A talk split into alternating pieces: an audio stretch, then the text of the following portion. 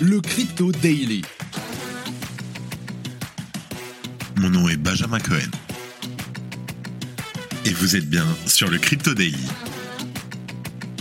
Le podcast qui traite de l'actualité crypto, NFT et métaverse. Dans vos oreilles, chaque jour, du lundi au vendredi. Salut, j'espère que tu vas bien et que tu as passé un super week-end. On se retrouve tout de suite pour ton résumé de l'actualité sur le Crypto Daily. Et on commence directement avec le nouveau nom de l'euro numérique. La Banque centrale a décidé et le nom sera Cash Plus. Il sera disponible aux citoyens européens d'ici 5 à 6 ans. Sa gestion et son émission reviendront à la Banque Centrale Européenne, la BCE. Mais bien sûr, il y a des doutes qui persistent sur le réel intérêt d'une telle innovation. Quelles sont les inquiétudes des Français vis-à-vis -vis de cette monnaie numérique? En deuxième news, en France et un peu partout dans le monde, une escroquerie au NFT implique près de 6 millions de dollars et des centaines d'investisseurs. C'est la révélation faite par le collectif Avi qui soutient les plaintes à l'encontre de la collection de NFT Animoon. On t'explique comment les escrocs ont réussi à dérober une telle somme. Et pour terminer, et depuis plusieurs semaines, les ETF Bitcoin sont au cœur de l'intention aux États-Unis. Tour à tour, BlackRock, Wisdom Tree ou encore Invesco ont déposé des dossiers pour la création d'ETF Bitcoin. À Hong Kong, les ETF ont une longueur d'avance et HSBC les propose désormais à ses utilisateurs. Mais avant tout ça, et comme d'habitude, ding ding ding, le coin du marché. Here comes the money. Here we go. On a un Bitcoin en haut sur la semaine de 15% à 30 300 dollars. Un Ether sur la semaine plus 10% à 1880 dollars. Le BNB moins 2% sur la semaine. Le XRP moins 2%. Le Cardano en hausse de 12%. Le Dogecoin plus 7%. Le Solana plus 10% à 16,93 dollars. Et en dixième position, on a le Tron, le TRX en hausse de 5,75% en 7 jours mention honorable, bien que je l'aime pas trop, au Bitcoin Cash, qui augmente de 80,2% en 7 jours. En tout cas, allez, on passe aux news.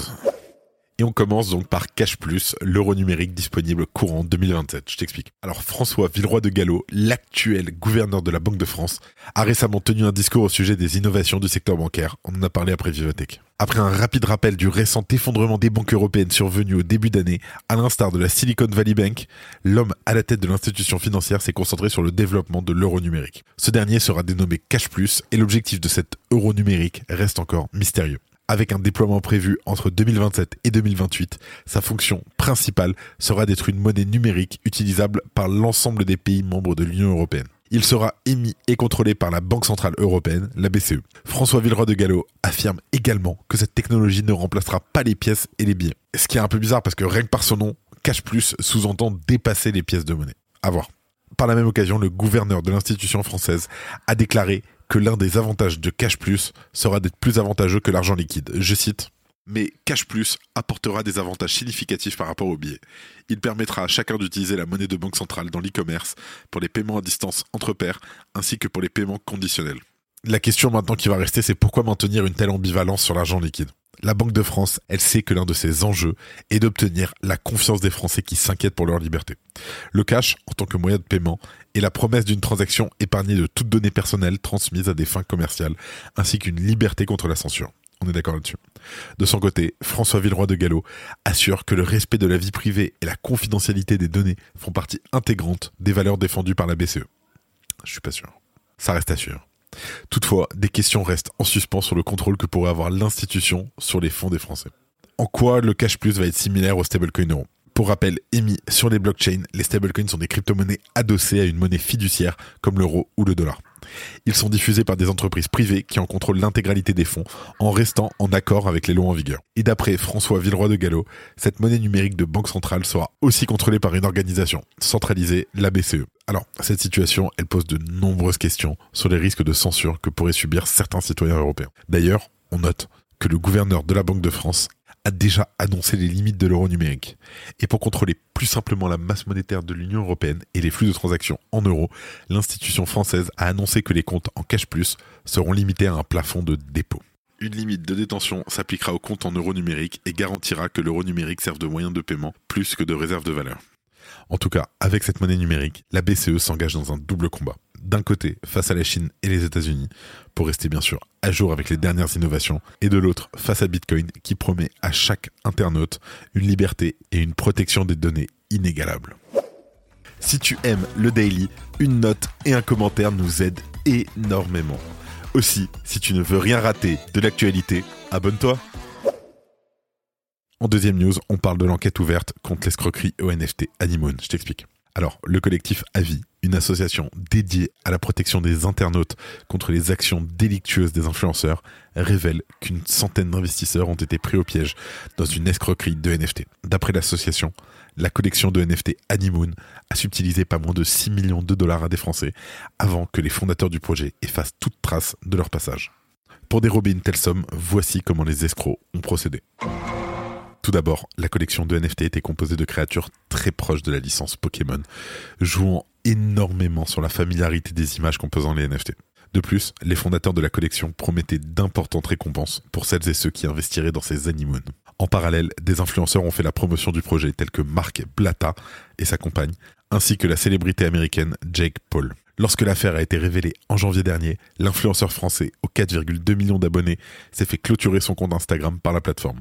Et le 2 juin 2023, le célèbre analyste on-chain Zach XBT a révélé sur Twitter les signes qui pouvaient alarmer les investisseurs sur le sérieux du projet.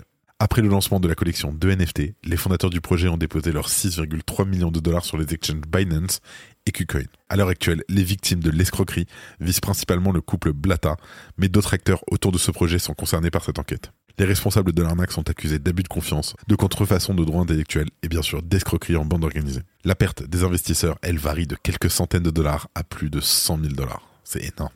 Malheureusement, dans le milieu des NFT et des crypto-monnaies, il vaut mieux être vigilant à chaque opération réalisée. On est encore dans un monde peu régulé et on touche un public international. Il est récurrent d'y rencontrer des arnaques faisant miroiter des projets promettant des profits immenses. Spoiler, c'est très souvent faux. Sans parler des attaques de phishing dont le phénomène n'est même pas propre au Web3. Les escrocs utilisent régulièrement une méthode dénommée rug pull, tirage de tapis en français. Alors le rug pull c'est quoi? Ça consiste à monter un projet fictif où les investisseurs injecteront des investissements en échange de rendements futurs.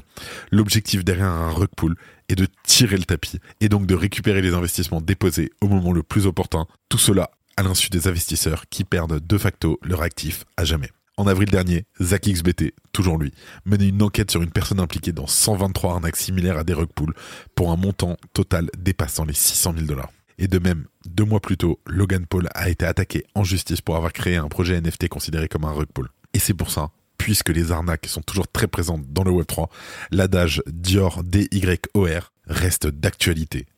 Donc, je terminerai là-dessus. Dior, do your own research. Faites vos propres recherches. Merci d'écouter le Crypto Daily. Et en dernière news, on parle d'HSBC qui a ouvert l'accès aux ETF crypto à ses clients. Je t'explique. HSBC est une institution bancaire internationale qui offre une gamme variée de services.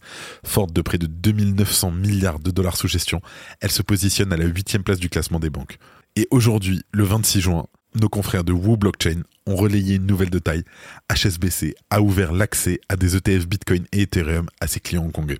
HSBC, la plus grande banque de Hong Kong, permet aujourd'hui à ses clients d'acheter et de vendre des ETF Bitcoin et Ethereum cotés à la bourse de Hong Kong, et est également la première banque de Hong Kong à le permettre.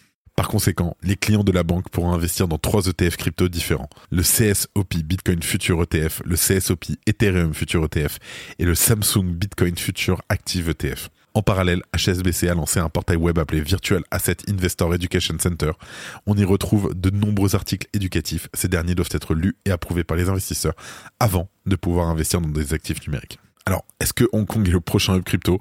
Je sais pas, mais depuis plusieurs années, les États-Unis en sont au cœur des innovations liées aux crypto-monnaies. Cependant, depuis plusieurs semaines, la SEC a entrepris une croisade contre les principales entreprises crypto basées aux USA. Tour à tour, on a eu du Binance US, du Coinbase qui ont été attaqués par la SEC. Cette dernière reproche aux plateformes la vente non réglementée de titres financiers. Et face à la pression réglementaire, de nombreuses entreprises envisagent de quitter les États-Unis au profit de juridictions qui disposent d'un cadre réglementaire établi. Par exemple, le 10 juin, un membre du Conseil législatif de Hong Kong a proposé publiquement à Coinbase de venir s'installer à Hong Kong et profiter d'une législation claire et établie. Une déclaration qui a fait écho aux déclarations du CEO de Coinbase, Brian Armstrong, qui avait déclaré qu'il était prêt à délocaliser Coinbase si les États-Unis ne devenaient pas plus accueillants pour les entreprises crypto. En tout cas, la situation est tellement tendue aux États-Unis que certains observateurs envisagent un changement de paradigme où la Chine serait au cœur du prochain bull run. Moi j'y crois.